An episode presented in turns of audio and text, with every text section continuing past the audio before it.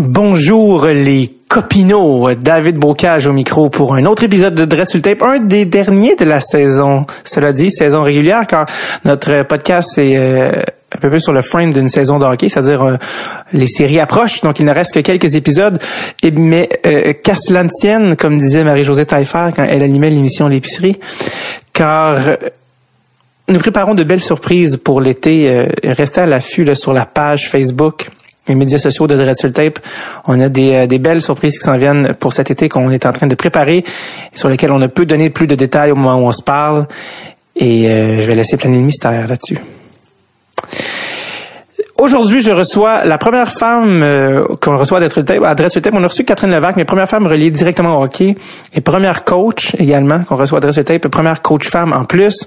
Euh, Danielle Sauvageau, que vous connaissez peut-être, qui était l'entraîneur-chef des filles à Salt Lake City, qui a gagné la médaille d'or olympique une pionnière du hockey féminin à tous les niveaux. Elle est encore impliquée au niveau universitaire, euh, canadien. C'était également une policière. Elle a toujours été policière. Elle a toujours continué d'être policière. Donc, elle a vraiment une, une vie assez, assez, euh, assez hors du commun. Et elle est très intéressante, vraiment. Euh, on peut voir que c'est, elle s'est pas rendue où elle est pour rien. C'est une femme très organisée, très méthodique, très rationnelle, très méticuleuse. Et vraiment, c'était un plaisir de la rencontrer. Donc, voici ma rencontre avec Danielle Sauvageau.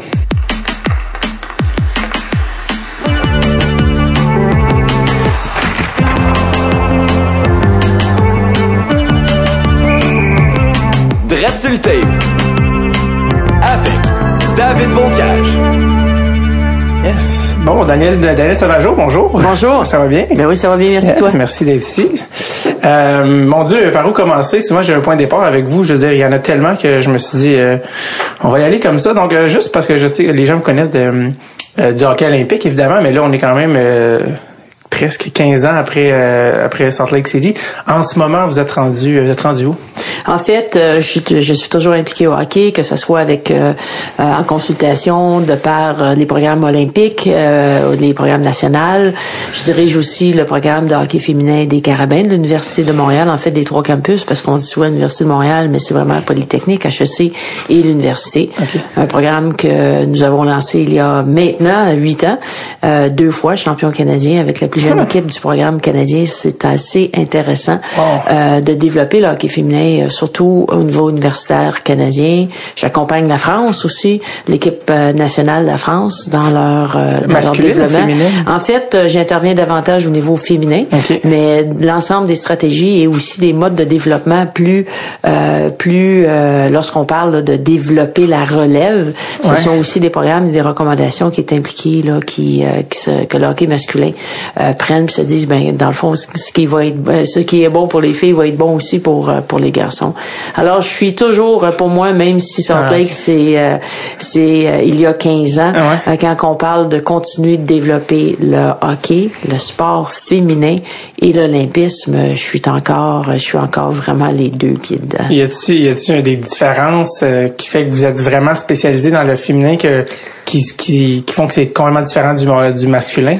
Euh, non, en fait, euh, lorsqu'on parle de développer le hockey, euh, moi j'aime bien dire on développe le hockey autant pour ceux et celles qui mhm. veulent jouer au hockey. Alors lorsqu'on parle de plateforme, que ce soit ici à Hockey Québec, où on est en train de regarder justement est-ce qu'on fait les bonnes choses dans notre développement de hockey. Et ça, ça passe par le hockey masculin et évidemment féminin. J'ai eu l'occasion de commencer à coacher au hockey masculin et puis avec l'ampleur que le hockey féminin euh, prenait il y a maintenant 20, 25 ans.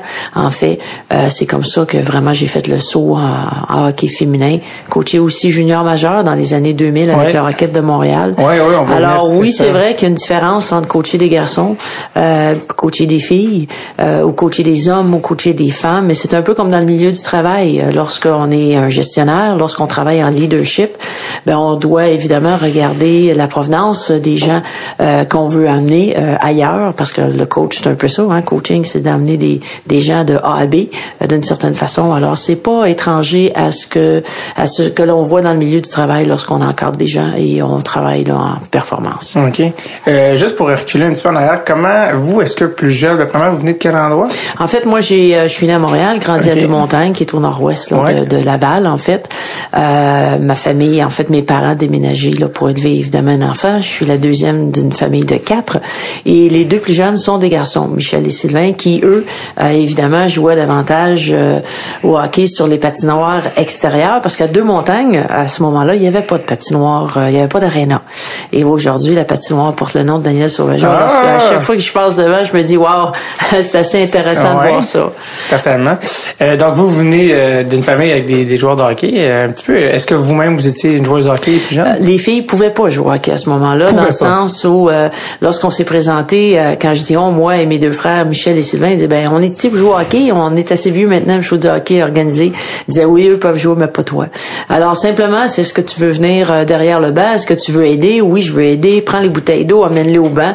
Alors c'est peut-être comme ça que je suis devenu, co- euh, devenu coach de hockey en fait, parce qu'on m'a invité à, à participer au match, mais plutôt derrière le banc. Alors peut-être que c'est à ce moment-là que j'ai développé euh, l'œil aguerri de pouvoir observer et de dire qui devrait faire quoi.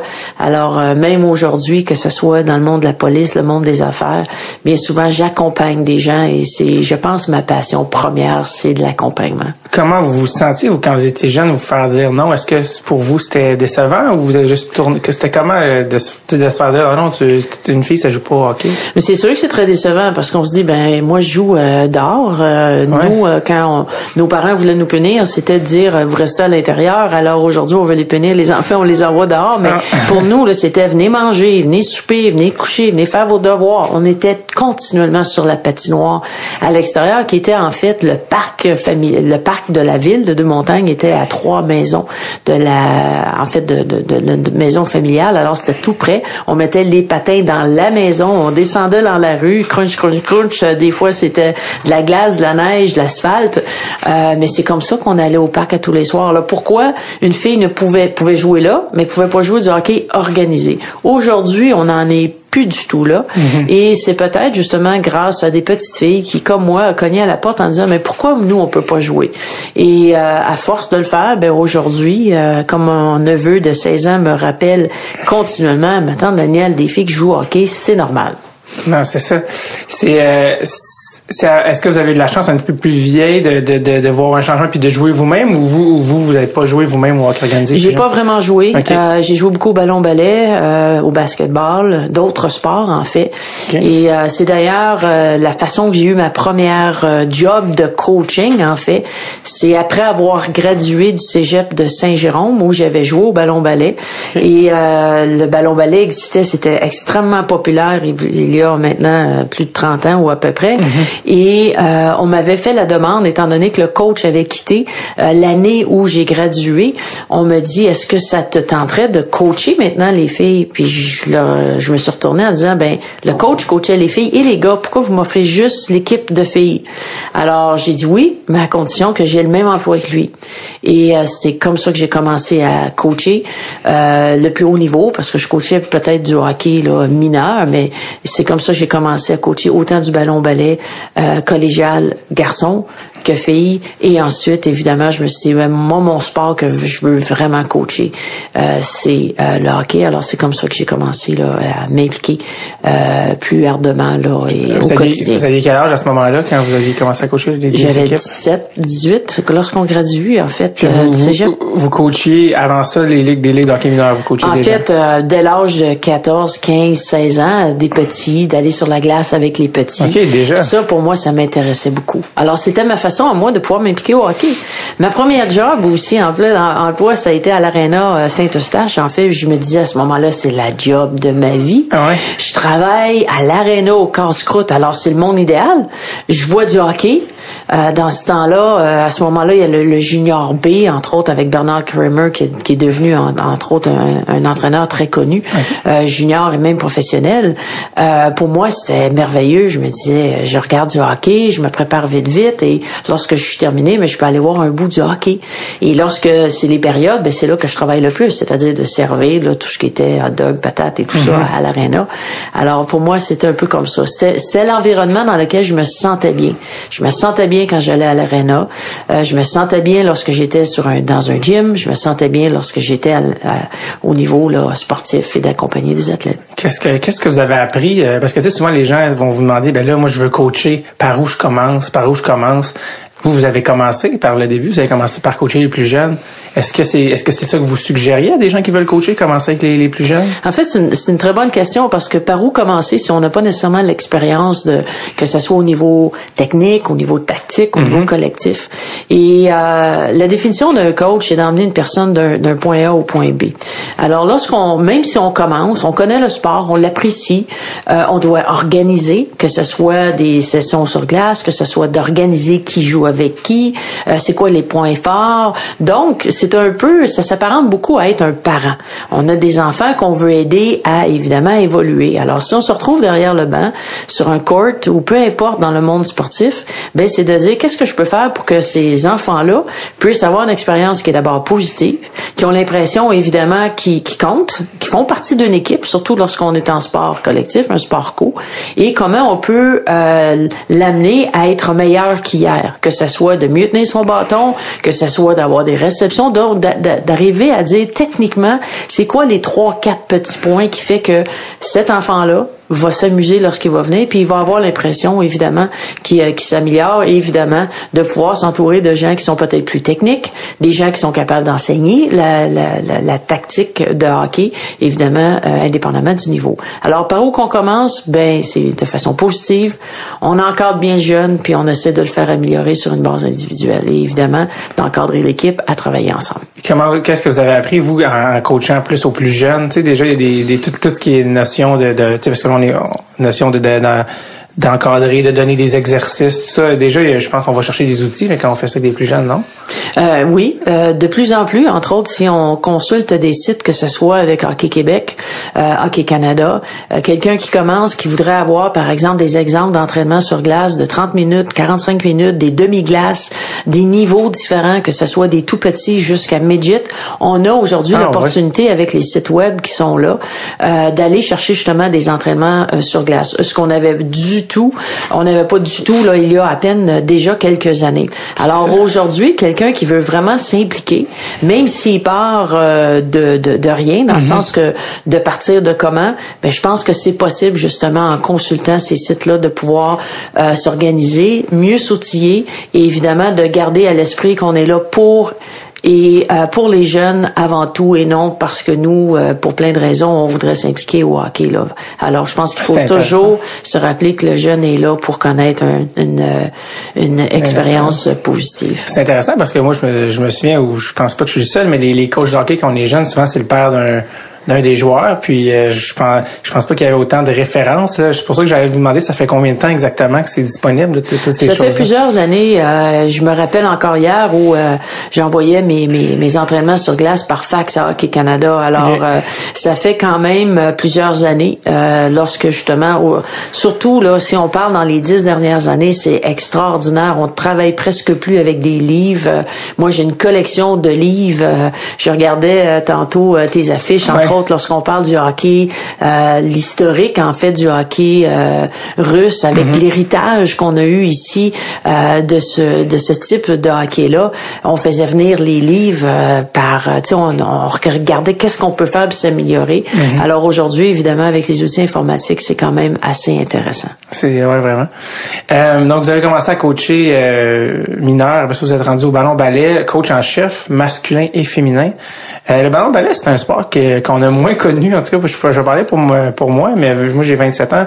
Euh, J'en avais un peu au secondaire, Déjà, je pense qu'il n'y avait pas beaucoup d'écoles secondaires qui en avaient. Que, que, ce sport-là, dans le fond, c'est un sport qui était très populaire, je pense, les années 80, ça se En fait, euh, même, euh, oui, principalement dans les années 80, euh, où il y avait euh, une quinzaine de tournois par année. je me rappelle d'un certain tournoi à Québec, si les équipes ne s'inscrivaient pas dès le mois d'août, ne pouvaient pas participer tellement que c'était populaire. C'était du ballon ballet civil. Il y avait des championnats canadiens. Il y a même eu des championnats mondiaux. Et tout d'un coup, pratiquement, la ligue de à l'aréna de Roussin à Pointe-aux-Trembles, été euh, pendant des années la plus grosse ligue au, Québec. Alors, euh, ce sont des, jeunes, des hommes, des femmes de partout au Québec, là, euh, des grosses équipes qui venaient de, la région. Alors, c'était surtout dans le monde du hockey, pas du hockey, mais du ballon ballon civil, extrêmement populaire. Est-ce que ça se pourrait que la montée du hockey féminin ait à voir peut-être avec un petit peu le déclin du ballon ballet ou? En fait, il y a eu avant ça, il y a eu l'arrivée de la ringuette La ringuette, euh, pendant plusieurs années, on a appelé ça évidemment le, le, le, hockey de, de filles. Euh, pour plein de raisons, on disait que les joueuses de hockey pouvaient, les joueuses de ringuette pouvaient extrêmement bien patiner. Euh, D'ailleurs, les tests nous permettent de, de, de, de démontrer que jusqu'à l'âge midget, entre autres, euh, les, les, les joueurs, les joueuses féminins sont aussi bonnes, sinon meilleures sur le plan technique que les garçons. de par justement le patin artistique et tout ça. Mais c'est lorsqu'arrivait le temps de contrôler la rondelle, les tirs, alors on se disait, ben c'est un peu comme ça qu'il y a eu une recrudescence de ringuettes qui aussi, euh, si on s'attribue au fait qu'il y a eu une augmentation du hockey féminin, euh, il, existe encore la ringuette. Je pense que c'est là pour rester. C'est un beau sport, c'est pas tout le monde qui veut jouer au hockey. C'est plus rapide, il y a plus de contact. Évidemment, tout ce qui est aussi les habiletés plus techniques de maniement de rondelle euh, demande plus d'entraînement. Je pense que c'est intéressant de pouvoir continuer à offrir la ringuette et aussi le hockey euh, aux garçons et aux jeunes filles. Est-ce qu'il y a des garçons qui jouent à la ringuette? J'en ai pas vu, euh, sauf que euh, il y a des filles qui, c'est ça, ne veulent, jouer à la ringuette, veulent pas jouer au hockey. Euh, plusieurs passent par la ringuette et ensuite se dirigent vers le hockey. Mhm. Alors, c'est un peu comme... Euh, c'est une porte d'entrée, mais aussi c'est un sport là, qui fait que nos enfants continuent d'être actifs ben et se retrouvent dans les arénas et non dans les rues. Oui, c'est déjà, déjà le meilleur, oui. Euh, vous avez donc commencé à coacher le ballon ballet. Donc là, c'est votre première expérience en titre, euh, à titre de coach vraiment en chef. Vous avez des gars, vous avez des filles. Là, vous devez, j'imagine, être un petit peu plus structuré au niveau des entraînements, au niveau d'être en charge de ça, à, tout ça à 17, 18 ans, si je me trompe pas. comment ça se passe, puis euh, qu'est-ce que vous rencontrez? Souvent probablement qu'il y a eu des défis là, euh, quand on commence à coacher. Comme ça qu'est-ce que comment ça s'est passé pour vous? Ben dans le fond il y a toujours des défis dans le sens où que ce soit homme-femme c'est de trouver euh, euh, de trouver la bonne composition. Donc on est une équipe est composée d'individus qui sont tous différents des âges différents des, des façons de faire différents. Ça peut aller de gauche à droite et dans le fond un coach n'est pas simplement de trouver la solution du milieu mais la solution la plus appropriée. Alors pour moi j'ai toujours eu une approche de la sorte pour pour coacher. C'est souvent une des raisons pour lesquelles je pense que je dis I'm born to be a coach, dans le sens où euh, j'aime beaucoup coacher. Dans tous les sphères de ma vie que je me retrouve euh, euh, au niveau du service de police, que ce soit au niveau du sport, au niveau des conférences, pour moi, c'est l'habileté de, de, coacher, c'est l'habileté d'encadrer. C'est un bassin humain, c'est illimité les interventions qu'on doit faire auprès de nos équipes pour, pour les emmener à performer. D'abord, emmener l'individu à performer sur une base individuel. Et ensuite évidemment de dire mais comment on va composer quel choix de joueurs à quel moment qu'on doit faire pour arriver avec de bonnes performances. Et évidemment là je parle pas de tout l'aspect technique mais il y a tout ça aussi à développer autour de ça. Alors pour moi ça ça m'a toujours passionné. Euh, c'est la raison pour laquelle j'imagine que ça fait euh, euh, tout près de 32 ans que je suis dans un service de police. Mm-hmm. ça fait je continue à travailler avec des entraîneurs euh, pour leur préparation olympique. Je travaille avec des gestionnaires et leur équipe, des conseils, des conseils d'administration et leur équipe, pour moi, c'est les mêmes composantes. Alors, c'est ça un coach, c'est ça un coach de hockey. Euh, oui, il y a des différences, comme on disait tantôt, hommes et femmes, mais je pense que c'est un peu ça, c'est d'apprendre à, à leader un groupe c'est d'apprendre à amener un groupe ailleurs, c'est d'apprendre à donner le bon feedback à la bonne personne. Et ça, c'est illimité. Et euh, je suis privilégié, dans le fond, c'est un privilège d'avoir commencé si tôt et de pouvoir évidemment peaufiner tout ça. Quelles sont les, parce qu'on en a parlé, quelles sont-elles les fameuses différences entre coacher des gars et coacher des filles? Comment, qu'est-ce Comment on parle différemment des gars et des filles quand on les coach? Ben, je dis souvent, on peut convaincre une femme, et on doit convaincre une femme de faire quelque chose et on peut leader un homme. C'est-à-dire que pour plein de raisons, euh, un garçon, euh, si je reprends une analogie ou euh, de hockey, on va lui dire, OK, va chercher la rondelle dans le coin et le, petit garçon va y aller, il va rentrer dans un petit peu dans l'autre à côté, il revient, puis dit, ben gars, j'ai eu la rondelle. Et une fille, on va dire, ben va dans le coin, elle va dire, ouais, comment, quand, c'est quoi mon approche au porteur, est-ce que je vais à droite, est-ce que je vais à gauche? Et c'est un peu la différence. Euh, une femme va souvent porter, euh, poser beaucoup plus de questions avant d'arriver à commencer la tâche, tandis qu'un garçon va y aller un peu aveuglément et il va poser des questions après. Là, évidemment, j'exagère des deux hmm. côtés, mais, c'est quand même une, une, différence qui est pour euh, qui est pour moi qui est là.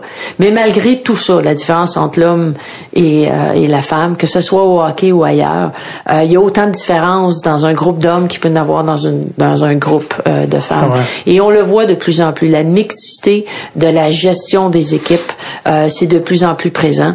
Et je pense que euh, c'est un peu la même chose. On se doit justement de composer avec ces différences-là au quotidien. Est-ce que au niveau des émotions aussi, la, gestion des émotions, est-ce que les gars et les filles, il y a quelque chose de différent? Euh, oui, euh, dans le sens où c'est souvent dans la perception où c'est différent. Un homme qui va se fâcher, on va dire ouais, mais c'est un jeune de 16 ans, c'est un jeune de 17 ans. Mm-hmm. euh, oui, mais c'est normal, c'est c'est c'est un gars. Tandis qu'une fille qui va se fâcher, on va dire ben là, elle contrôle pas ses émotions. Alors dans la mm-hmm. perception, c'est différent ce qu'on emporte. Et effectivement, un gars, un gars, un garçon, euh, on va moins le voir pleurer parce que de façon culturelle, c'est moins admis. Euh, mm-hmm. pourtant, j'ai vu les deux.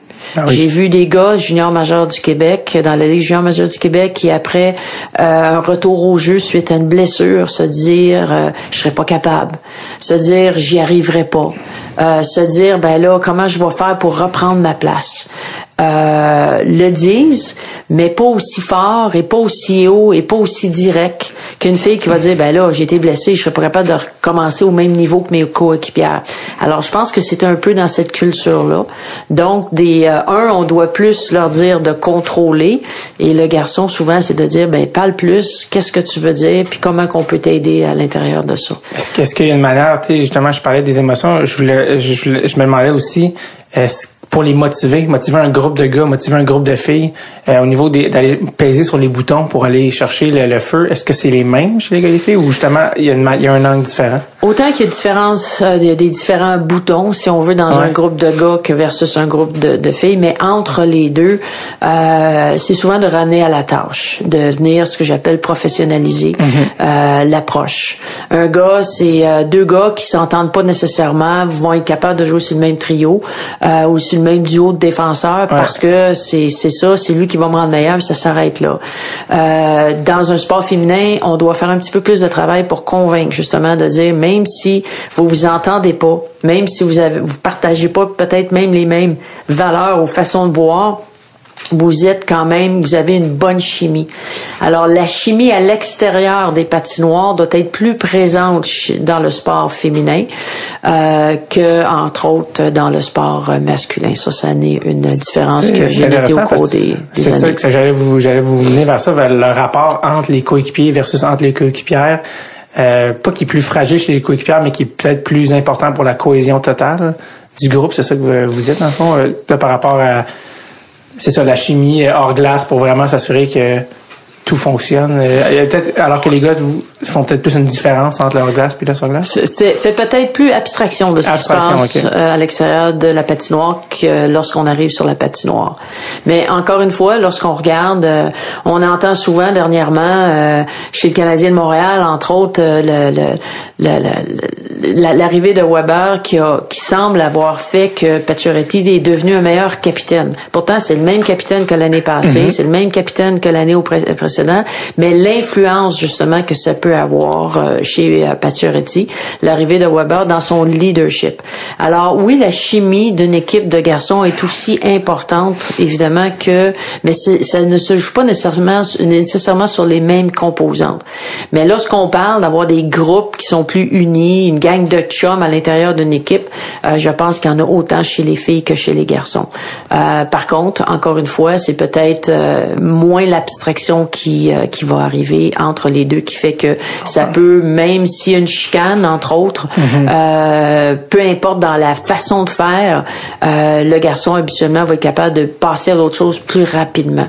Alors je pense que des avantages et des désavantages et souvent c'est un peu justement d'avoir le meilleur des deux mondes qu'on cherche à avoir lorsqu'on entraîne que ce soit juste des garçons ou juste des filles. c'est quoi les avantages que les filles ont que les que vous aimeriez que les garçons aient aussi? Mais souvent lorsque j'invite entre autres des, euh, des, des, entraîneurs euh, de la Ligue junior majeure du Québec, par mhm. exemple, à venir faire quelques euh, sessions avec les Carabins de l'Université de Montréal. c'est à peu près la même chose que j'entends. Elles écoutent, elles appliquent. On leur dit pas trois, quatre fois et elles le font tout de suite. Par contre, euh, chez le garçon, il dit il faut qu'on répète. On a l'impression qu'ils comprennent pas tout de suite. On a l'impression justement qu'ils l'acquièrent pas. Une fois qu'ils vont l'acquérir, évidemment, c'est la même chose. Donc, euh, c'est un peu la réception que la jeune fille, on le voit aussi sur les bancs d'école. On dit souvent cette différence-là entre le garçon et chez euh, chez la jeune fille, mais en même temps, c'est deux cheminements qui sont différents. Mais je pense que la résultante est la même, c'est qu'il vient à un moment donné où on saisit plus dans le pourquoi, donc avant de faire l'action, et le garçon va devoir répéter l'action avant de vraiment comprendre le pourquoi du geste. Est-ce, est que ça se pourrait aussi que les garçons seraient plus gênés de, me poser des questions? Est-ce que, est-ce que ça se peut que les garçons sont plus gênés de dire, ah, je comprends pas, mais je vais est-ce que ça se peut ça ou, peut-être pas? Ça se peut, c'est peut-être plus mieux vu euh, chez euh, chez euh, bon que ce soit des étudiantes ou des athlètes féminines de poser des questions, donc de prendre charge de leur développement mm-hmm. beaucoup plus tôt que chez les garçons. il y a aussi le fait que le, cerveau d'une jeune fille et, arrive à, à, à, voir une à, voir une situation de plusieurs facettes. Alors mm-hmm. lorsqu'on dit qu'une fille est beaucoup plus multitâche surtout, surtout en bas âge. Euh, le cerveau d'un garçon, on dit qu'il va continuer là à, à maturer ou à, grossir jusqu'à l'âge de 24 ans. Alors ça aussi, aussi qu'il y a une distinction aussi physiologique. Alors je pense que c'est un peu dans la culture euh, du sport aussi où euh, chez les garçons, on dit toujours faites ce que je vous dis, tandis que chez les, les féminins, chez le, le sport féminin, c'est pourquoi je dois faire ce que tu me demandes de faire, je dois saisir davantage le pourquoi du pourquoi. Chez le garçon, c'est je le fais, puis c'est comme ça, c'est tout. on parle souvent, les coachs, je suis entends souvent les coachs parler qu'il y a une différence entre euh, la manière qu'ils coachaient il y a 10, 15, 20, 30 ans versus aujourd'hui. Vous êtes là depuis assez longtemps pour pouvoir peut-être me répondre est-ce que vous avez vu une évolution de la manière dont vous devez parler aux joueurs par rapport aux différentes générations? Euh, on parle souvent des les milléniaux, les ci, les ça, versus la génération Y, versus la, version, euh, euh la génération d'avant? Quelle est votre, euh, votre opinion là-dessus? Mais aujourd'hui, je pense que les athlètes euh, sont davantage euh, impliqués dans leur développement, veulent connaître ce qui derrière les demandes, il y a des raisons, mm-hmm. veulent, oui s'impliquer, mais en même temps, c'est de dire eh, on ne fera pas faire n'importe quoi dans le fond. oui, jadis, on pouvait faire que ce soit au hockey, lorsqu'on disait on va faire faire des lignes, c'est-à-dire la ligne des buts à ligne bleue, on tourne à la ligne des bleus, mm-hmm. on s'en va à ligne rouge, on tourne. Aujourd'hui, on ferait plus faire ça. Donc, l'approche n'est pas de si tu ne fais pas, je vais te punir. Mhm. Je vais t'amener à mieux comprendre pour que tu puisses le faire dans un premier temps et puis que tu puisses le répéter sous pression. Mhm. Alors, avant, c'est que c'était un peu routinier. C'est un peu, euh, on va te faire répéter le geste en volume des centaines de fois, des milliers de fois. Donc, lorsque la pression va arriver, tu vas être, tu vas être de façon naturelle répéter le geste. Et aujourd'hui, ben, de mieux le comprendre, de mieux le saisir, et en même temps, il faut le répéter parce que l'être humain étant ce qu'il est, tu vas être capable de jouer comme tu t'entraînes. Mhm. euh, c'est là la plus grosse différence. Est-ce que est-ce que c'est vrai que la nouvelle génération est plus fragile en guillemets, et plus émotionnellement, tu sais, alors qu'avant on pouvait crier après ah ouais, puis là c'était plus euh, convenu, tout le monde le faisait. Maintenant, ça se voit de moins en moins, c'est moins efficace. Est-ce que c'est est-ce que ça c'est possible? Lorsqu'on regarde euh, lorsqu'on regarde les conséquences d'un coaching à crier comme mhm. euh, vous le décrivez Mhm. sur le développement d'un individu, c'est justement c'est de cette façon-là qu'on le fragilise. Lorsque on le met en charge de son développement et on l'implique, euh, c'est là où justement on le développe pour arriver à le mettre en position de devenir pour cet athlète-là son meilleur coach aussi. Donc, au contraire, je pense qu'on développe les individus non seulement à faire son sport, mais tantôt pour son travail. Lorsqu'il va se retrouver sur le marché du travail, euh, l'athlète ou le sportif va être beaucoup plus équipé à faire partie d'une société qui est de dire euh, comment tu peux faire les choses et non simplement qu'est-ce que tu dois faire et ça s'arrête là. Alors moi, je pense que c'est le contraire. On, on développe davantage de meilleurs individus, de meilleurs sportifs qu'en lui créant après, finalement. Vous avez parlé tantôt d'un terme que je voulais noter parce que je ne voulais pas qu'on l'oublie, mixité. Mixité entre les gars et les filles qui jouent ensemble. Selon vous, est-ce que c'est une bonne ou une mauvaise chose que les gars jouent ensemble? euh, dès un jeune âge ou est-ce qu'il y a une limite d'âge où ça devrait être séparé? Quelle est votre, euh, votre, votre, vue sur la mixité dans le hockey? Euh, lorsqu'on parle de développer le, sport pour euh, développer les meilleures habitudes de vie, euh, les enfants doivent jouer ensemble. Les enfants doivent se développer. Euh, et cette mixité-là, justement, est importante. Jusqu'où elle va, jusqu'où elle s'arrête, ça dépend du sport. On me demande souvent, est-ce que les jeunes filles devraient jouer au hockey masculin le plus longtemps possible? La réponse à ça, ça dépend. Ça dépend de la région, ça dépend du, de la joueuse. Est-ce que je suis contre? Pas du tout. Est-ce que je suis pour. Euh, si c'est dans la région de Montréal, par exemple, où il y a un bassin de joueuses qui est beaucoup plus grand, ça c'est intéressant de tenter d'avoir le plus de filles qui vont jouer ensemble parce que tantôt, si cette jeune mhm. fille-là veut accéder aux équipes Québec, à l'équipe nationale, devra le faire évidemment via les circuits féminins. Donc, doit apprendre aussi à prendre sa place, développer son leadership. Dans le monde du travail, tantôt aussi, euh, euh, ces jeunes femmes-là et ces jeunes hommes-là vont travailler ensemble. Alors moi, je pense que ça dépend du sport. Euh, ça dépend de la compétition, mais encore une fois, bien souvent, on compare. Je suis contre la comparaison entre l'homme et la fille. Est-ce que euh, Serena Williams est meilleure que peu importe sur le circuit masculin? Un homme va toujours demeurer un homme. La force physique étant ce qu'elle est, fait en sorte qu'on va être toujours moins forte et évidemment par euh, par ricochet moins rapide et c'est la raison pour laquelle euh, on me dit souvent est-ce qu'un jour on va voir une fille dans la Ligue nationale, peut-être une gardienne de but, mais de pouvoir répéter le nombre de matchs et le, le nombre d'entraînements, je douterais et c'est non non de part euh, non parce qu'on connaît pas le hockey, non parce qu'on n'est pas capable de l'appliquer, c'est simplement une question de physiologie. Vous avez vous avez évoqué euh, quand vous quand on parle de Ligue nationale de hockey, on parle de féminin, c'est impossible qu'on pense pas à Manon Réon. Ça a été un gros un gros coup médiatique dans les années 90 qui a été Manon. Est-ce que euh, il y a eu beaucoup d'opinions sur Manon comme quoi c'était de la publicité, c'était plus un stunt commercial, ça. Mais ça reste que euh, j'ai cru comprendre que ça a quand même influencé beaucoup de jeunes filles, puis ça, ça fait beaucoup de bonne publicité pour le hockey. Vous, vous l'avez vu, vous l'avez connu. Euh, alors moi, j'étais beaucoup trop jeune. Ça a été quoi l'influence de ça? Puis c'était comment ça, tout, tout, toute l'espèce de dossier Manon Réon, qu'est-ce que ça a apporté? Ben le dossier Manon Réon m'a jeté un regard différent sur le hockey féminin. Euh, beaucoup de personnes n'avaient même jamais pensé qu'une fille pouvait jouer au hockey. Euh, Est-ce que c'était un stunt publicité? Oui, et tant mieux. Et tant mieux parce que euh, si moi on m'avait demandé de faire euh, euh d'aller coacher un match ou peu importe, je l'aurais fait aussi. Dans le sens où euh, malgré qu'aller coacher derrière le banc, c'est une autre histoire parce que je comprends pas encore comment se fait qu'il n'y a pas de femmes dans la ligne nationale, mhm. mais ça demeure que le jouer c'est une différence.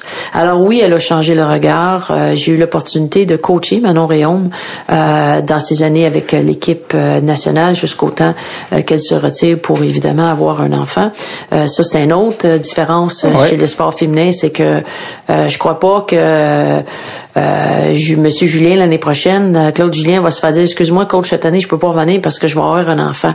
Alors c'est un peu justement encore une fois ces différences là, mais euh, oui Manon Réon m'a apporté un regard. Euh, beaucoup de jeunes filles se rappellent même si ont jamais connu. Euh, est-ce que c'était même la meilleure gardienne de but à ce moment-là? Non. Féminine, au niveau féminin, non, mais en même temps elle s'est retrouvée au bon endroit et euh, elle a amené justement un nouveau regard et tant mieux. C'est, c'est pourquoi euh, pourquoi pensez-vous qu'ils ont si vous dites que c'était pas nécessairement la meilleure pourquoi est-ce qu'ils ont pris elle? Est-ce qu'elle avait un euh, elle s'était retrouvée dans, dans bon elle avait quand même euh, joué là dans la région de Trois-Rivières cet entraîneur là s'était retrouvé je pense dans la Ligue nationale OK. Alors on, s'est dit ben pourquoi pas avec euh, avec Tampa Bay. Mm-hmm. Et euh, je pense que qu'est-ce qu'elle a amené justement, c'est de dire aux, hommes de la Ligue nationale, ben un jour peut-être que vous allez avoir pas un garçon, vous allez avoir des filles, mm-hmm. et peut-être que votre passion pour le hockey vous pourriez aussi la transmettre à vos mm-hmm. jeunes filles. Et euh, Manon d'ailleurs a un frère et qui a eu une petite fille, Logan. En fait, il y en a deux. Euh, il y a deux filles et Logan Réaume joue présentement pour les Carabins de l'université de Montréal.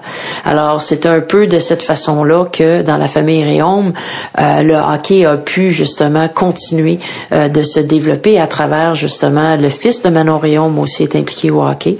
Alors, je pense que c'est un peu, euh, c'est un peu justement la passion du hockey homme-femme qui aujourd'hui, que ce soit Mario Lemieux qui a une fille qui joue au hockey, il y en a plusieurs comme ça et je pense que c'est, on va on va voir des, des jeunes, on en voit déjà justement des, des filles.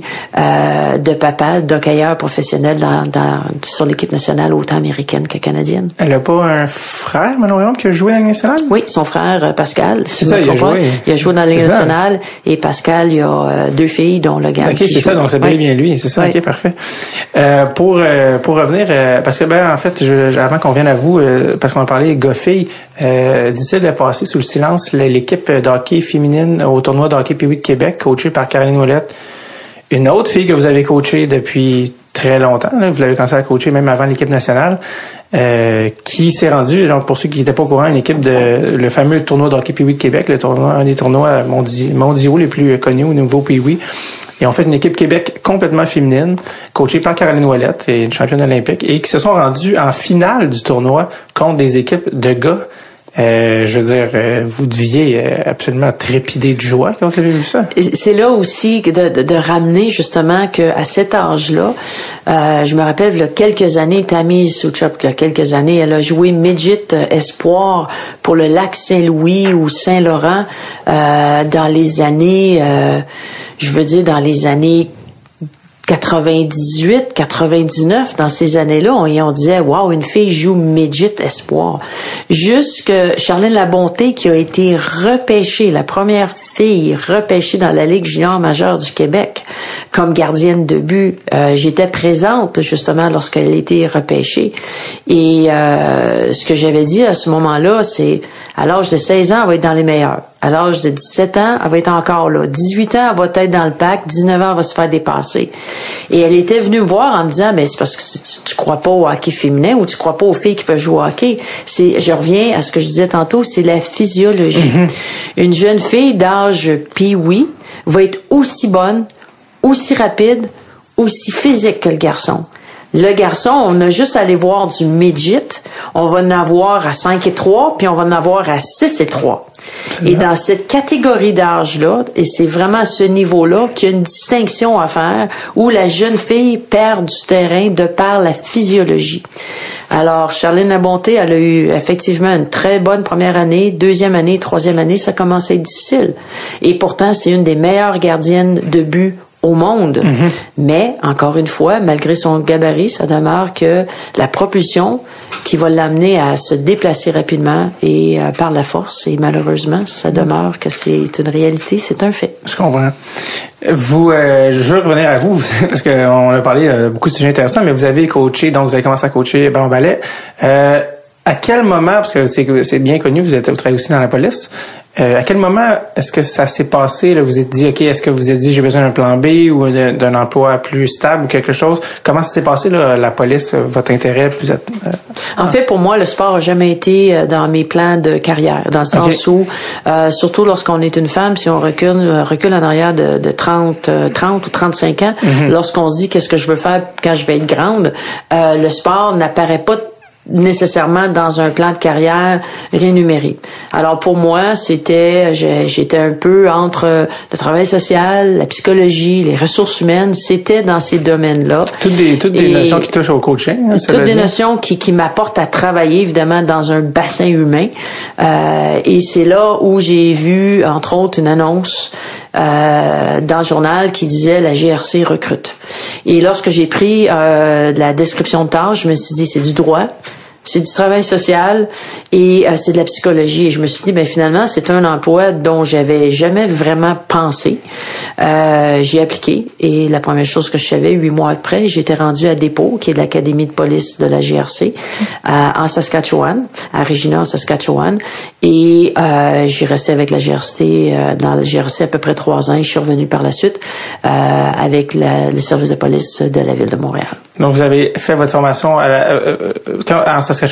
Pendant combien de temps qu'on, La, la, formation est de six mois et demi. Okay. Euh, c'est l'académie de, de, police qui existe encore. C'est tout, tout en anglais, je C'est tout anglais. Euh, quoique nous, c'était la première troupe où euh, ils voulaient amener davantage de bilinguisme. Donc, il y avait certains, certaines sessions qui étaient ou cours qui étaient aussi offerts en français.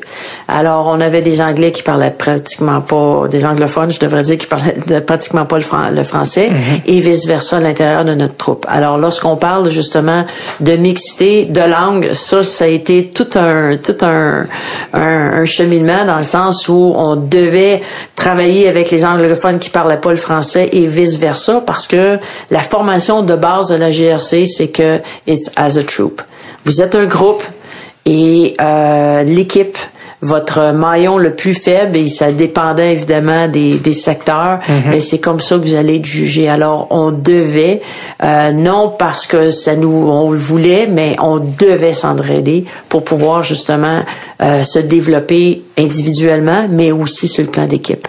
Alors pour moi ça c'est devenu aussi euh, un entraînement qui m'a permis de devenir aussi une meilleure entraîneur. Donc pour moi c'était deux carrières de front. J'ai fait ça toute ma vie. Je fais ça encore. Encore, et, encore la euh, police. Pour moi, je suis encore policière au moment où on se parle. Et euh, pour moi, c'est deux carrières de fond. Et oui, j'ai pris des, des, moments sabbatiques, surtout lorsque j'ai je me suis retrouvée là au jeu, euh, entraîneur-chef. Donc, je devais prendre là, des périodes sabbatiques qui me permettaient de préparer six mois d'avance l'équipe en vue des Jeux olympiques. Mais vous avez toujours gardé les deux? J'ai toujours gardé les deux. OK, parce que euh, GRC, vous étiez, vous travaillez dans quel coin quand vous étiez pour la GRC? GRC, j'ai été assigné à Ottawa. OK. Euh, j'ai fait aussi euh, la Paul River, qui est au nord de Vancouver, accessible uniquement par bateau ou par avion. Et c'est là que je me disais, est-ce que combien de temps je vais rester évidemment en Colombie-Britannique? Et à ce moment-là, selon des critères, bon, femme francophone, j'étais pour probablement faire ma carrière en Colombie-Britannique. Alors pour moi, c'est là que j'ai fait le choix de euh, de dire j'aimerais ça me rapprocher euh, du Québec. Et euh, j'ai dû quitter et pour, si je voulais poursuivre évidemment ma carrière de policière, c'est à ce moment-là que j'ai appliqué au service de police. Ça va faire en fait 29 ans que je suis revenu euh, au Québec en avril prochain. Wow. Vous avez aussi, je crois, été impliqué au niveau de la section des narcotiques. C'est ça, vous avez, c'est vrai? Oui. Ça, c'était, c'est quelque chose qui vous intéressait particulièrement? En fait, ce qui, euh, ce qui m'a amené là, c'est euh, euh, c'est un parcours. Lorsque je suis arrivé ici à Montréal, venant de la GRC, j'avais quand même plus d'expérience pour une recrue que d'autres et des méthodes de travail qui me permettaient peut-être là de, de travailler et d'avoir plus un profil de ce qu'on appelle euh, certaines sections spécialisées. Alors euh, pour moi, moralité, euh, stupéfiant, ça a été aussi de travailler en équipe, qui fait quoi, comment, de planifier, comment on pouvait d'être de tenter d'être un pas en avant si on veut alors c'est un peu euh, ce qui m'a amené à, vouloir justement faire partie de certaines sections, qui m'a amené à travailler toujours en équipe et en même temps de dire ben on doit on doit enlever de bon d'une certaine façon de la drogue sur le marché, donc c'est de, de gagner versus un adversaire évidemment euh, qui est là. Alors pour moi ça m'amenait, ça interpellait à peu près les mêmes ben les, mêmes. compétences. Euh, j'ai lu, vous me dire que vous avez participé à, la, à une descente qui menait à une saisie d'un véhicule euh, rempli de stupéfiants, c'est vrai ça? Ben, en fait, plusieurs fois, chaque jour, on est appelé à faire ce genre d'intervention-là. Euh, alors euh, oui, que ce soit dans des maisons résidentielles, que ce soit des cargaisons, que ce soit euh, des voitures, que ce soit simple possession simple qu'on appelle dans le milieu. Mm-hmm. Alors à tous les jours, on était, lorsqu'on fait partie de ces, ces sections-là, c'est le but ultime, évidemment, c'est de faire des perquisitions. Donc c'est quand même des des années qui, qui demandait beaucoup parce que c'est beaucoup de temps, mhm. euh, beaucoup de nuits aussi. Et euh, mais j'ai quand même pas beaucoup manqué de matchs de hockey à l'intérieur de ça.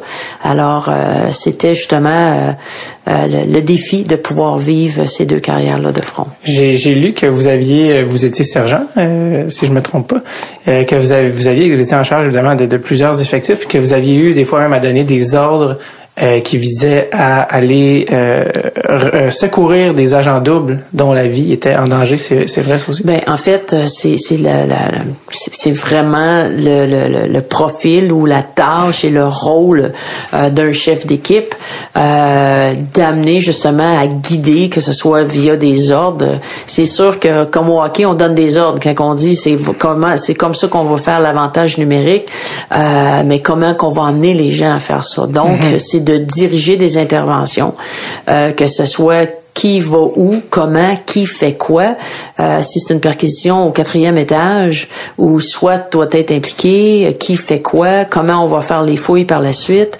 Et évidemment, lorsque on a des gens à l'intérieur, ben il faut s'assurer que euh, ces gens-là sont bien protégés, sont bien encadrés, et puis qu'on est là pour justement les aider à faire leur travail. Est-ce que, est-ce qu'il y a, parce que vous êtes très rationnel, vous, vous êtes très rationnel dans votre manière de parler, de penser, mais je veux dire, il y a une part d'émotion, de stress. Je veux dire, quand on a un agent double qui est peut-être en, en, danger de mort dans une mission, euh, et ça doit être, euh, ça doit une adrénaline là, quand même, quelque chose. C'est sûr que l'adrénaline, c'est un peu, euh, je, je, pense, c'est un peu euh, la raison pour laquelle j'aime beaucoup l'adrénaline. J'aime beaucoup me retrouver dans des situations où on doit réagir.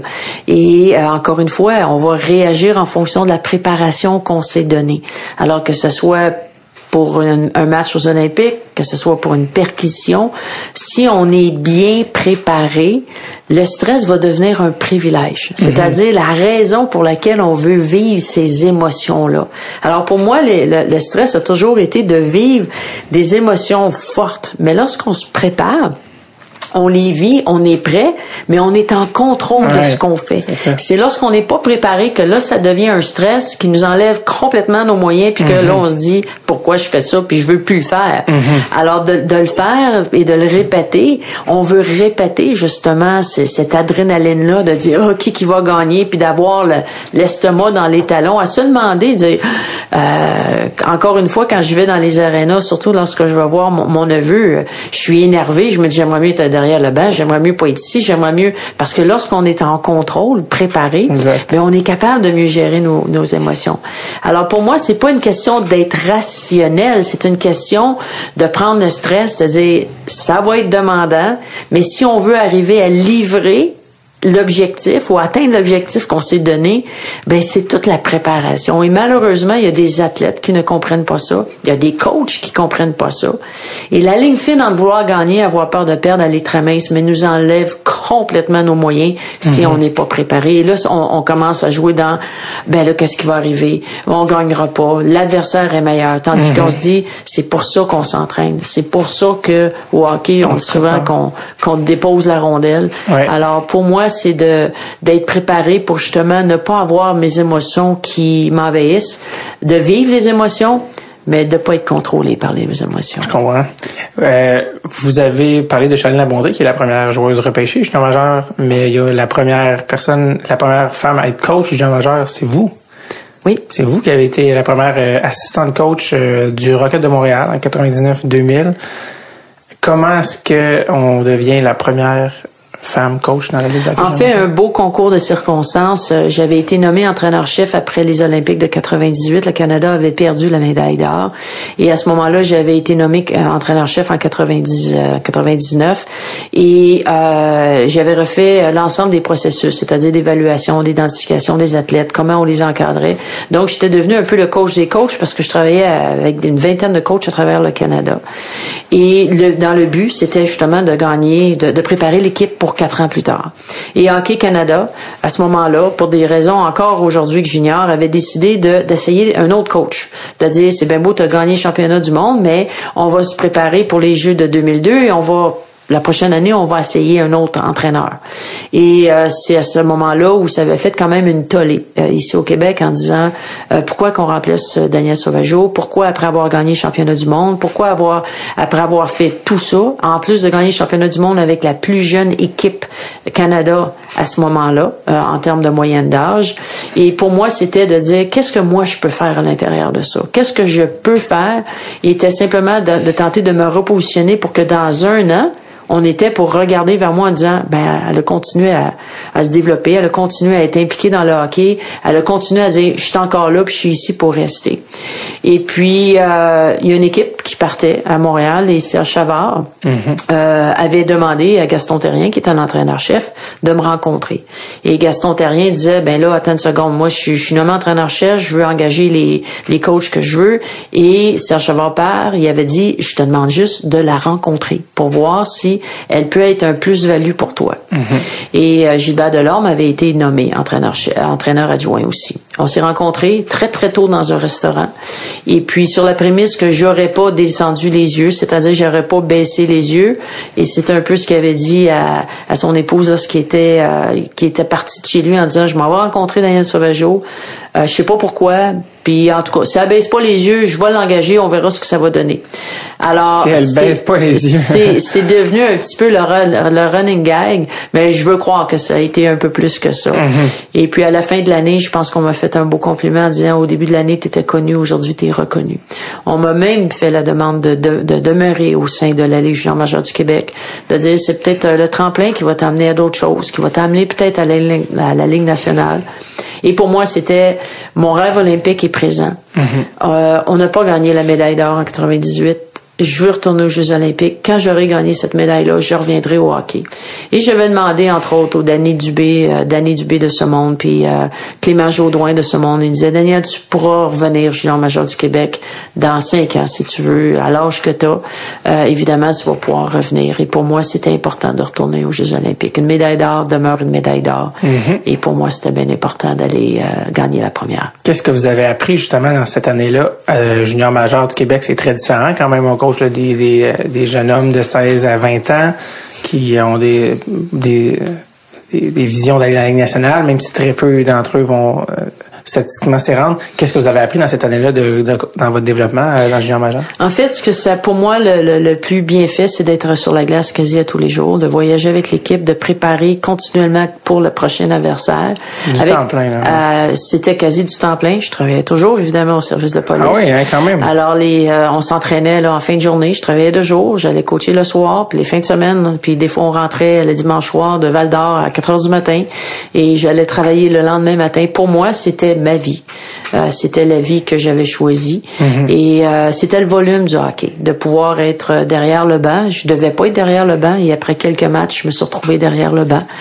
Euh, avoir évidemment d'être là, là, comme euh, d'avoir justement tout ce qui lorsque les, les, athlètes se blessaient, retour progressif à l'entraînement, retour progressif au jeu, euh, que ce soit euh, les, les, jeunes venaient au banc puis en me disant coach qu'est-ce que je fais pour mon prochain face-off et là Gaston disait mais pourquoi tu me le demandes pas à moi alors on avait une belle chimie dans le sens où j'étais technique donc d'arriver à préparer des entraînements d'être là individuellement, donc de donner davantage de feedback que les jeunes avaient l'habitude d'entendre, euh, parce qu'il y avait justement un entraîneur de plus. Alors pour moi, c'est de d'avoir l'opportunité d'être sur la glace à tous les jours, d'avoir beaucoup plus de matchs euh, derrière euh, comme expérience, mhm.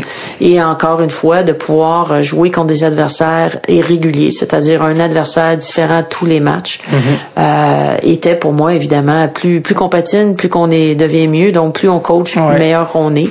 Alors pour moi, d'être euh, d'être derrière le banc aussi souvent m'a permis évidemment de développer euh, ce qu'on appelle la lecture de l'environnement, puis de prendre des décisions en fonction de ce qui ce qu'on voit.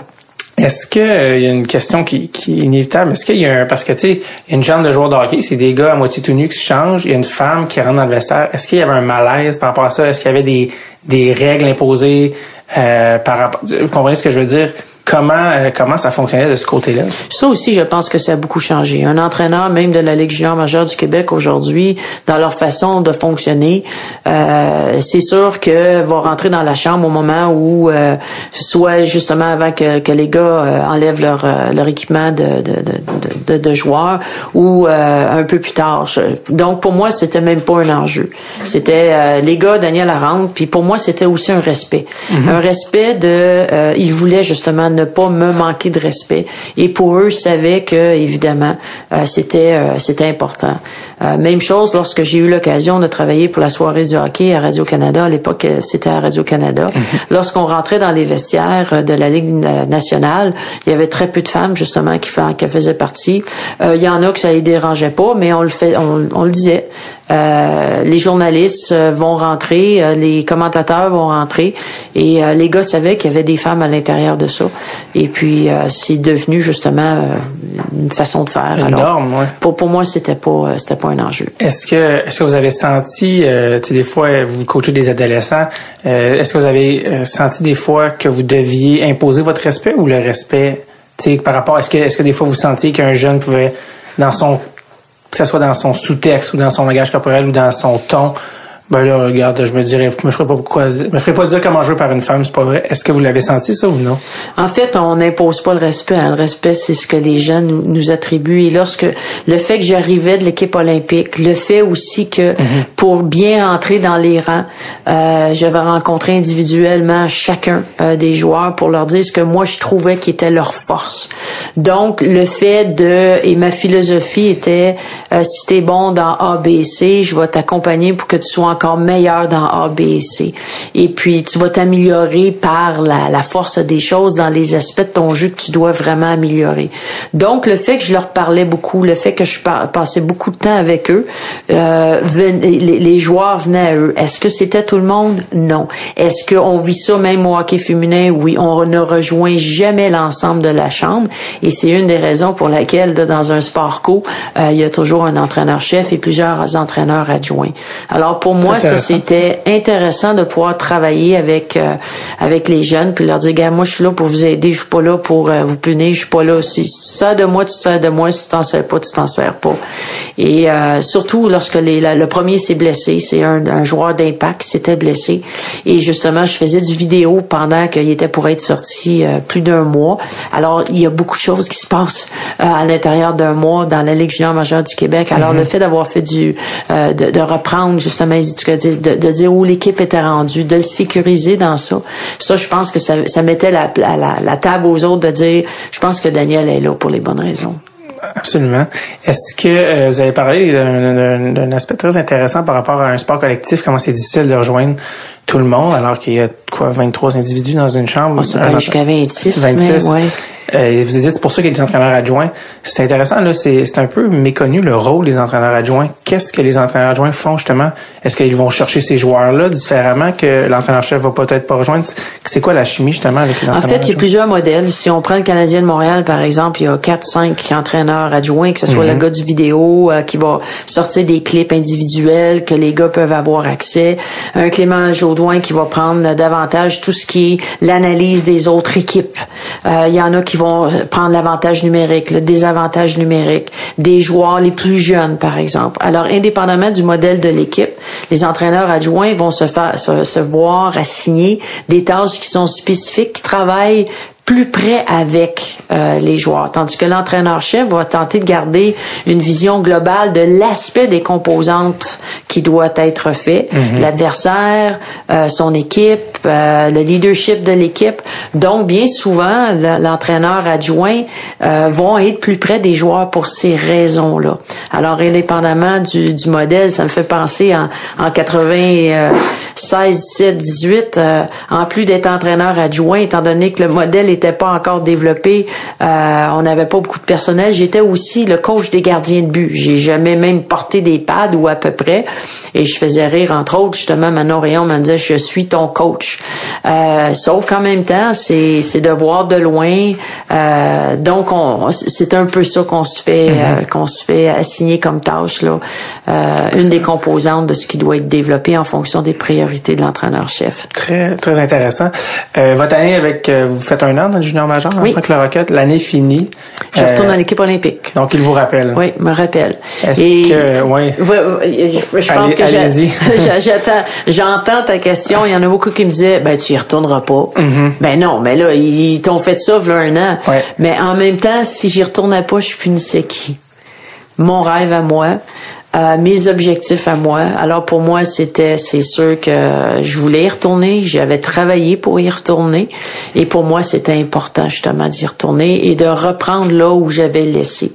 Euh, j'avais un plan qui était bien précis.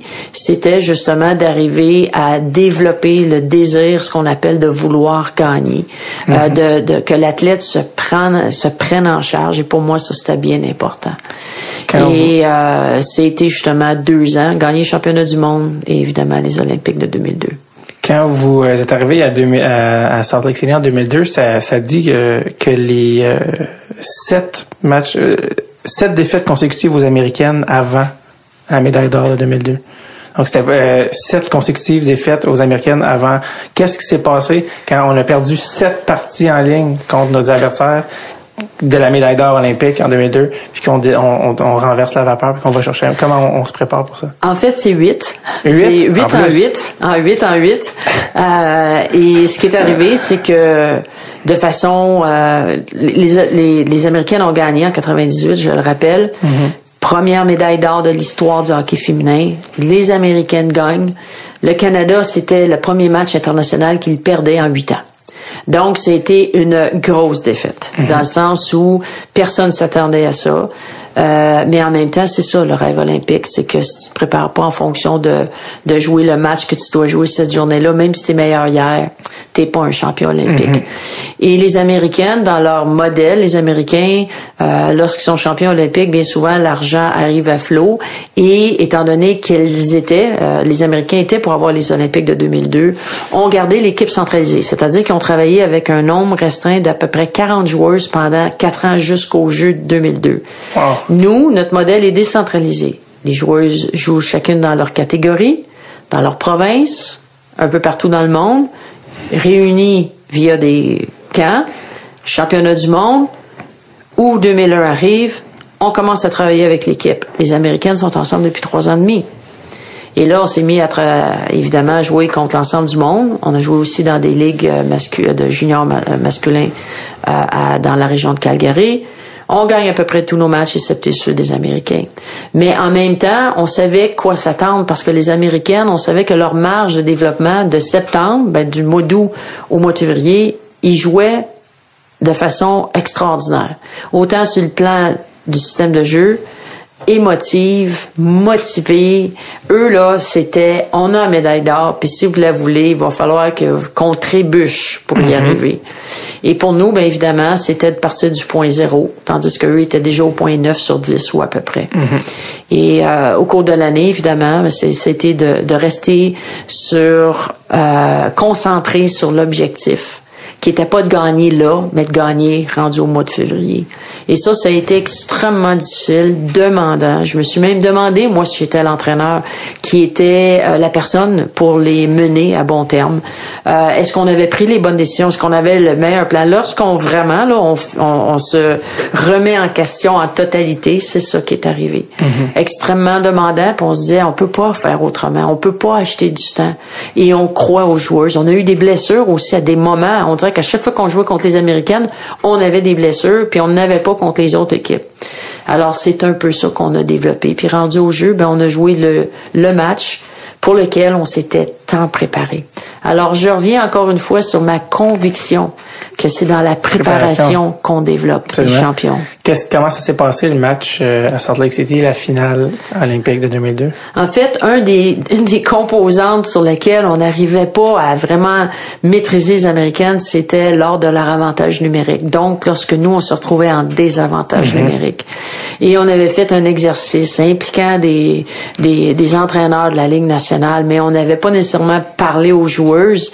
Et lorsqu'on a présenté ça, les joueuses disaient, ça marchera pas, voici pourquoi, sans rentrer dans les points techniques, on se disait, ben voyons donc, comment se fait qu'on n'a pas pensé à ça? Vous avez pas dit ça plutôt, ouais? Alors pour moi, c'est ça que j'ai appris, c'est peu importe que ce soit au hockey ou dans le milieu des affaires, on doit parler à notre monde parce qu'ils ont bien plus de solutions que nous on a derrière notre bureau.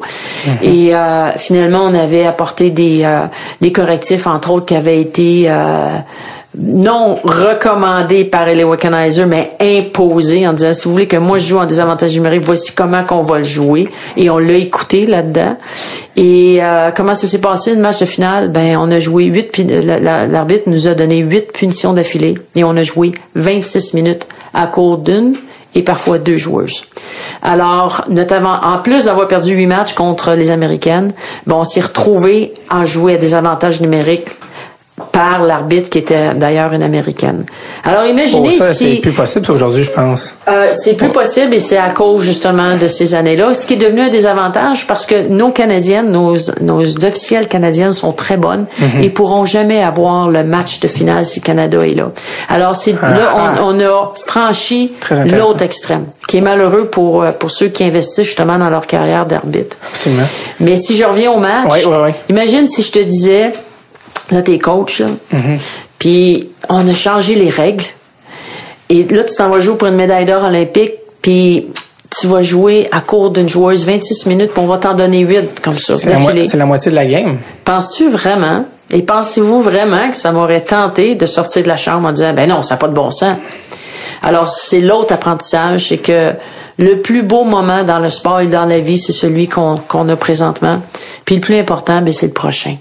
Et donc, la capacité de rester dans le moment présent. On ne savait pas combien qu'on était pour l'avoir, donc on n'est pas allé là. Puis à chaque fois qu'on avait qu'on avait une autre punition, puis on se disait pas, ben là, c'est la cinquième, mais là, c'est la sixième, on se disait juste un autre. Puis on va faire comme les autres. Une à la fois. Oui, une à la fois. C'est euh, combien a fini le match? 3-2 pour le Canada? pour le Canada. Euh, il y avait le fameux Lucky Looney qui était en dessous de la glace. C'était pas Oui. en 2002, en dessous, qui avait mis en dessous de la glace au centre, qui été pas bonheur pour les hommes et les femmes euh, cette la même patinoire, Sur la même effectivement. patinoire. Euh, je voulais te parler de Haley Wickenheiser, mais tu l'as même amené avant, avant que j'en parle. Difficile de passer à côté, là, quand même, euh, de cette joueuse-là qui, a- qui là, je crois, a accroché ses patins. Là, euh, Tout juste euh, il y a quelques semaines, ouais. très récemment, mais qui a euh, absolument été le modèle féminin, qu'on pourrait dire, je pense, pendant presque 15-20 ans. Même joué des, dans des ligues d'hommes, je crois, en Europe et tout. Euh, tu semblais dire justement que j'allais te demander qu'est-ce qui a fait d'elle, c'est la, la joueuse qu'on connaît, mais là tu sembles dire que non seulement elle était bonne sur la glace, mais visiblement avait une implication qui allait vraiment au-delà de ça. Passionnée du hockey, euh, commencé avec l'équipe nationale, elle avait 16 ans et pour elle, son ultime but était d'être une joueuse de hockey professionnelle, de vivre du hockey, de faire, de mettre toutes ses énergies euh, pour le hockey à une époque où euh, on pouvait pas vivre du hockey. Aujourd'hui, que ce soit les Marie-Philippe Poulain de ce monde, euh, les joueuses de, de premier trio, que ce soit avec les Canadiennes ici de, de Montréal, ces joueuses-là vivent du, euh, du hockey. Ce sont les joueuses maintenant de deuxième, troisième trio qui doivent avoir deux ou trois jobs puis jouer du, au hockey. Mais que ce soit par les, les, les brevets, que ce soit par les commanditaires, euh, ce sont des joueuses qui vivent du hockey. Excuse-moi, je t'arrête. Les Qu'est-ce que tu entends par Un les brevets? brevet, c'est le financement que Sport Canada euh, offre à nos athlètes de haut niveau, c'est-à dire Ok. qu'ils reçoivent euh, une subvention gouvernementale fédérale. Les athlètes qui vivent ici au Québec ont aussi, sous forme de crédit d'impôt, des avantages. Donc, on vient professionnaliser, un peu comme un employé de l'État, nos athlètes. Et ça, je pense que c'est important de, de, de pouvoir continuer à vouloir faire reconnaître un sportif de haut niveau comme un professionnel qui nous représente aux Jeux olympiques et je pense que comme État, comme, comme gouvernement, on se doit de continuer à subventionner ces athlètes-là pour qu'ils puissent évidemment continuer à être des ambassadeurs extraordinaires pour la province et Ouais. pour le pays et ensuite évidemment des accompagner à pouvoir euh, potentiellement leur donner une formation. Certains sports le font, comme le hockey féminin, la plupart des joueuses ont minimalement un bac parce que le, le, le, le- circuit les amène à aller au cégep, à l'universitaire, à aller à aller au, au niveau universitaire. Il y a certains sports qui peuvent pas faire ça. Donc, doivent retourner aux écoles, à l'école après la carrière ouais. sportive. Alors, de pouvoir leur donner des accréditations qui leur permet, évidemment, de dire, c'est comme si vous aviez travaillé, maintenant venez étudier, directement à l'université et euh, évidemment de pouvoir se retrouver sur le marché du, de- du travail avec un bagage extraordinaire, Ouais, ouais. évidemment, d'expérience, mais aussi avec une formation adéquate. Parce que je trouve, je trouve ça intéressant que vous en parlez de tout, de, de l'aspect des, des joueuses de premier plan et le, le fait qu'elles gagnent avec ça, parce que récemment, les filles étaient à Tout le monde en parle. Oui. Et dans plusieurs entrevues que j'ai vues avec les joueuses, euh, par exemple, des, des, des Canadiennes, où les, les filles parlent qu'ils ont un autre emploi, tout ça, alors que c'est- ça semble intéressant parce que je pense qu'ils ils parlaient jamais du fait des, des crédits d'impôt, le fait que euh, la plupart, euh, les, les meilleures d'entre elles gagnent avec, ça. Ils, ils le mentionnent jamais. Comment, euh, comment On ça- parle de 4, 5 joueuses par équipe. par équipe au, euh, Par au équipe. Canada, il y a combien d'équipes au Canada? Il y a cinq équipes. OK, donc, Donc, il y a nos, 20 nos. Olympiennes Euh, Donc, les nos, filles Olympiennes, les joueuses de relève, euh, ceux qui ont la chance de compter sur des commanditaires, gagnent très bien leur vie. Maintenant, pour former une équipe de hockey, c'est pas quatre ou cinq ou six par équipe. Et c'est ça que, C'est cette là. partie-là qui est difficile de pouvoir emmener le hockey féminin ailleurs. C'est de pouvoir dire c'est une équipe qui s'en va ailleurs. Les entraîneurs, les intervenants au cours, on parle pas d'eux non plus. C'est des gens qui font ça un peu comme moi qui le fais depuis 30 ans c'est de pouvoir le faire dans c'est comme du hockey mineur en fait c'est le papa Oui. qui va coacher puis qui dit ben moi je fais ça donc très peu d'entre elles euh, et très peu d'emplois aussi dans le sport du hockey euh, féminin qui euh, qui sont rémunérés Parfait. Euh, vous, euh, vous avez gagné l'or aux Olympiques. Je veux dire, euh, moi, je, je gagnerai jamais l'or aux Olympiques. C'est quoi le sentiment après, en plus, c'est presque hollywoodien comme scénario, là, contre les Américaines aux États-Unis après huit victoires consécutives avec 26 minutes de punition. Euh, on aurait écrit ça en film, ça aurait été jugé un peu trop euh, exagéré, mais là, ça vous est arrivé quand le cadran sonnait après 60 minutes. En fait, lorsque j'ai, euh, je me revois et je ressens même le moment. Euh, il restait, euh, je, je- je me suis levé les yeux, puis sur la scène internationale, c'est c'est l'inverse du cadran. C'est-à-dire qu'on arrive à, à 20 minutes à la fin. Ah, c'est- il Ma- monte, hein, ça. Maintenant, c'est c'est l'inverse, mais à ce moment-là. Et puis, euh, il restait à 14 secondes à faire, en fait, au, au match. Et puis là, c'est comme si il y a, il y a des, des ressorts qui, qui ont remplacé mes jambes. Je me suis mis à sauter sur le banc. Et puis là, je n'étais pas capable de m'arrêter. Puis c'était comme... Et jusque-là, c'était task, task focus. Puis même qu'à un moment donné, on a eu un arrêt de jeu. Et puis, euh, je criais personne, no time out, no time out, parce que là, je voulais pas que personne, tu sais, sur le banc par mes dates, dise on devrait prendre un temps mort, parce qu'on avait le momentum et c'était une mise en jeu euh, dans le territoire adverse, donc du côté des États-Unis. Et puis là, à 14 secondes, je me suis mis à, à- assez qu'à un moment donné, j'ai tombé entre le banc et la rampe. Euh, et puis, j'étais plus capable. C'était comme si, jusque-là, là, c'était le rationnel, comme vous avez mentionné Ouais. tantôt, mais le contrôle de l'émotion, mais là, c'était, c'était un trop plein. Et puis, je me suis mis à sauter, là, tout le monde est sauté sur la glace et tout le monde a sauté sur Kim Saint-Pierre qui avait joué un match extraordinaire. Par le Daily Wickenheiser tantôt qui, euh, pendant cette année-là, avait eu la difficulté à, à compter, euh, compter justement un but magnifique. Elle sortait du, du filet, un retour euh, quasi de la ligne bleue, un lancer frappé parfait. Tout le monde se sautait puis en se disant, ben là, qu'est-ce qu'on a appris? Ce qu'on a appris, c'est que, je me rappelle de leur avoir dit après le match, vous allez rencontrer des difficultés encore au cours de, de votre vie, mais revenez sur prendre ses responsabilités. Il faut prendre ses responsabilités. Malheureusement, souvent, lorsque les choses vont pas de notre côté, on blâme peu importe quoi, peu importe qui. Euh, rester déterminé au plan. Notre plan, nous, c'était de dire, même si on gagnait contre les Américains en septembre, en janvier ou en décembre, ça changeait rien. Notre plan, c'était d'être la meilleure équipe rendue au mois de février. Puis le courage aussi euh, de garder le cap, parce que c'est facile. Puis moi, le, le, le courage que j'avais pris cette année-là, c'est de dire, est-ce que je suis la bonne personne? Et se poser ces questions-là sur une base régulière nous permet de, de se demander si on aime encore ce qu'on fait, euh, est-ce qu'on est la meilleure personne et pourquoi qu'on le fait? Et quand on se pose cette question-là régulièrement, on arrive à dire, même si je- j'aime encore ça, je le fais parce qu'on veut gagner une médaille d'or, ben si c'est pas moi la meilleure personne, il faut que je me retire, puis c'est quelqu'un d'autre qui doit arriver. Alors, c'est- c'était un peu ça, d'avoir le courage de se poser, non euh, seulement des questions, mais se poser les bonnes questions. Les questions qui, souvent, on veut pas nécessairement euh, se poser parce qu'on sait très bien, dans le fond de nous-mêmes, c'est quoi les, les réponses, puis on veut juste pas aller là. Alors, pour moi, c'est un, le, le- c'est un peu ce que je, le, je les ai livrés sur la patinoire.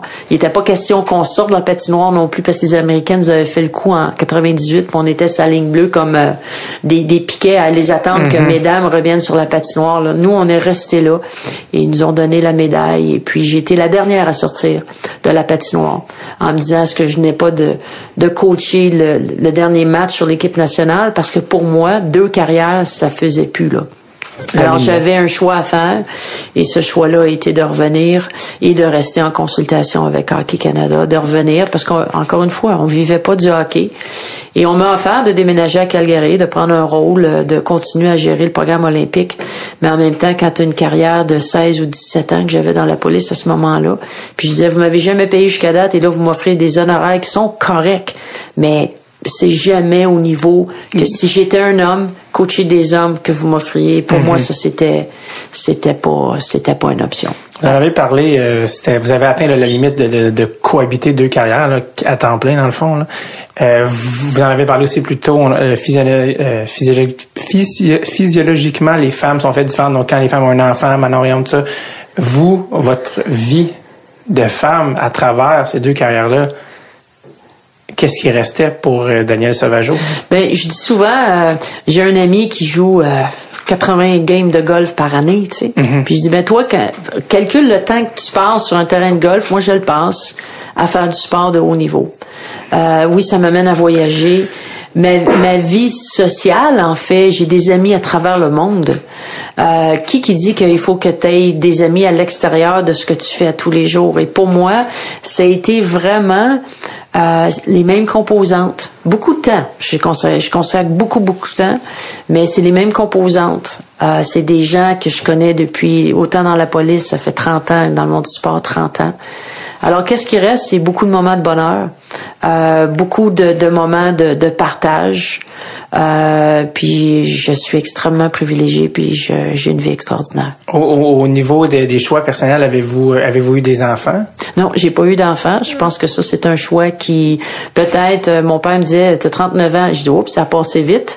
euh, lorsque, justement, j'ai, euh, en, en, 2002. En 2002. Alors, est-ce que c'est un choix qui s'est fait forcer dans le sens que la vie a passé, ça passe très, très vite lorsqu'on est occupé comme ça?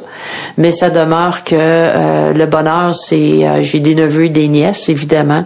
Mais euh, pour moi, puis c'est drôle, on est quatre enfants chez nous et seulement que mon frère Michel qui a des enfants. Alors, ma mère qui est enfant unique pensait d'avoir beaucoup de petits enfants, mais il y en a, il y en a juste deux. Puis eux autres sont très heureux de ça parce qu'ils disent que ce sont, ce sont les enfants de la famille. Mhm. Alors c'est un peu, il y a des désavantages, des avantages, mais j'ai pas l'impression d'avoir fait euh, des, des, sacrifices au point où d'avoir à regretter tout ça. Au contraire, pour moi, je suis privilégiée.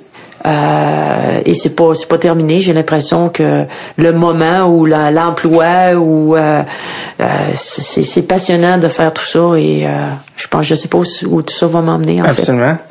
Euh, je veux terminer en fait avec le, le maintenant. Aujourd'hui, vous êtes maintenant vous avez dit que directeur général de l'université de Montréal au niveau des Carabins, l'équipe de hockey. Êtes-vous aussi coach ou directeur général Non, pour moi où je suis rendu, c'est de vraiment travailler avec des entraîneurs pour que eux euh, puissent évidemment vivre le, le, plus de moments que moi j'ai eu le privilège de, euh, de vivre. Et lorsqu'on me demandait justement de créer le projet, euh, le programme d'hockey féminin à l'université, pour moi, il n'était pas question que j'étais pour euh, pour le coacher. J'étais de toute façon en pleine préparation des Jeux de Vancouver et le rôle que j'avais avec le Comité canadien olympique, c'est de travailler avec 14 sports, 14 coachs dans leur préparation olympique. Et pour moi, ça c'était extraordinaire comme projet. Alors pour moi, c'était non, euh, je vais euh, encadrer un entraîneur qui a du potentiel, un entraîneur qui va partager les, les valeurs du sport universitaire, les valeurs de l'institution. Et puis je vais rester là euh, le plus longtemps possible. Et ça fait déjà huit ans et c'est comme ça. Isabelle Leclerc, qui est l'entraîneur-chef, fait un travail extraordinaire.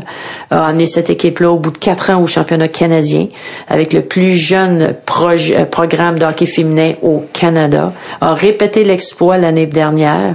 Alors maintenant, je pense qu'on a une parité dans la division du Québec avec McGill, Concordia qui vont cette année au championnat canadien, euh, Montréal, Ottawa et euh, Carlton. Et euh, j'ai la profonde conviction que le meilleur hockey universitaire au, pays se joue ici, dans la région de Montréal. Ah, c'est, c'est, c'est c'est incroyable de, de, voir vous avez bâti ça en une aussi courte période de temps. Euh, est-ce que vous êtes beaucoup inspiré du modèle américain? Euh, par non, au contraire. Je me suis inspiré des modèles canadiens qui étaient là à l'époque où il n'y avait pas de modèle américain. La seule raison pour laquelle il y a un modèle américain, c'est qu'il y a une loi qui s'appelle le titre 9, le Title 9, qui demande, exige et oblige les universités américaines d'avoir un athlète féminin pour un athlète masculin, étant donné qu'il y a beaucoup de programmes de basketball et de football, se sont lancés dans le hockey féminin et c'est à ce moment-là qu'ils sont venus euh, en fait recruter québécoises et canadiennes vers euh, vers l'Ouest. Et pour moi, c'est inacceptable. Non pas le choix que l'athlète va mhm. prendre d'aller aux États-Unis, mais ce qui est inacceptable dans mon livre à moi, c'est que l'athlète ne s'informe pas, ne, ne va pas rencontrer les universités canadiennes avant de faire son choix. Pour moi, c'est inacceptable. La perception que le hockey est meilleur aux États-Unis n'est pas validée. La perception que les, l'éducation est meilleure aux États-Unis qu'elle est au Québec ou au Canada n'est pas non plus validée. Beaucoup de parents me disent oui, mais ils offrent à ma fille une bourse qui, qui, qui s'apparente à 200, 250 000, qui paie les frais de scolarité. Et moi, je leur dis, si vous venez chez moi, je vais vous donner la même chose. Ah, vous allez nous donner 200 000? Non, je vais vous payer les frais de scolarité qui revient au même. Vous revenez pas avec de l'argent. Dans les faits, c'est ça. Mais les parents se font harceler, se font dire, en fait, euh, des, des, des, des, des, situations qui ne sont pas des faits. J'entends souvent des athlètes revenir ici au Canada dire, dans ce que j'ai étudié, c'est pas reconnu au Canada, faut que je fasse une année de plus. Va étudier aux États-Unis, vous allez jouer quatre ans de hockey à l'Université canadienne, vous allez jouer cinq ans au hockey, après avoir fait deux ans de cégep, donc c'est sept ans au lieu de faire quatre ans aux États-Unis. Donc, tous ces éléments-là font en sorte que c'est pas un meilleur choix d'aller aux États-Unis. Mais je répète, pour moi, c'est inacceptable que la joueuse de hockey ne prenne pas au moins la peine mm-hmm. de venir visiter, Regardez c'est quoi les pour et les contre, de vraiment s'informer. Il y en a trop qui commencent leur scolarité aux États-Unis puis se disent je suis malheureuse, j'aimerais ça revenir et dans bien des cas c'est trop tard.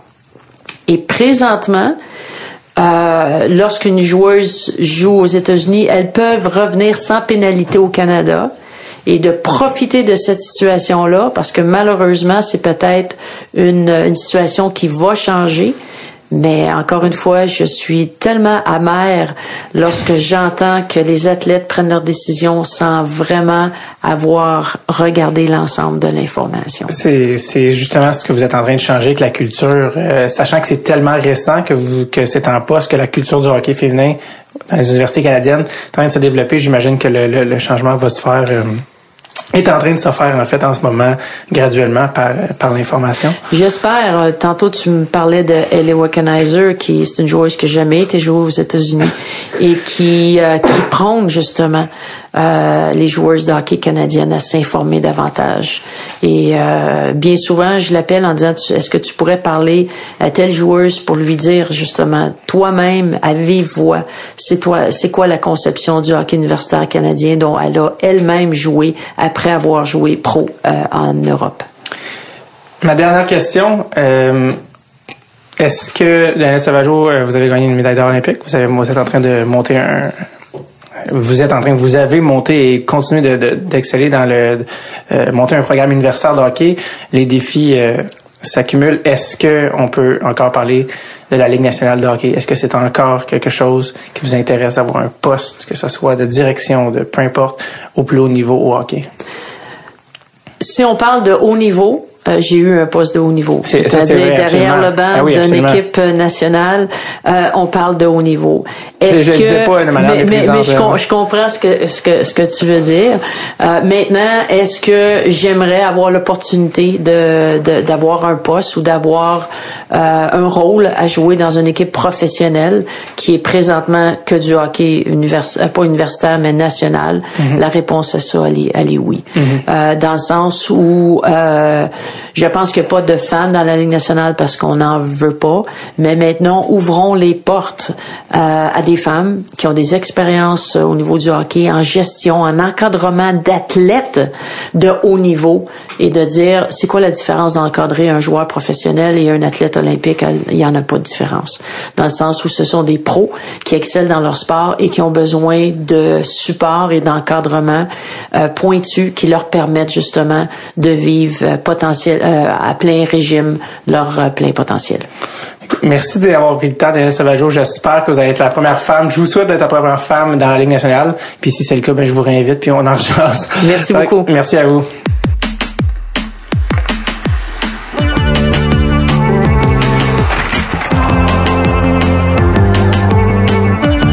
C'était Danielle Sauvageau, directrice générale des Carabins de l'Université de Montréal, l'équipe de hockey féminine, mais également championne olympique. J'espère qu'il y a des filles qui écoutent. J'espère qu'il y a des filles qui écoutent euh, Tape. Je- ça serait vraiment cool s'il y a des, euh, des jeunes ou moins jeunes. J'espère que ça vous inspire. J'espère que s'il y a des filles qui écoutent en ce moment qui ont envie de jouer au hockey, allez-y, jouer au hockey. C'est extrêmement nice. Si vous êtes des filles, là, commentez dans les euh, dans les commentaires. Dites euh, oui, on existe. Et euh, ça va me faire extrêmement plaisir. Et euh, peu importe qui vous êtes, euh, qui avez écouté le podcast, j'espère que ça vous a plu. On se revoit lundi prochain pour un des quelques-uns, un des derniers épisodes de la saison régulière de le tape. À la semaine prochaine. Bye bye.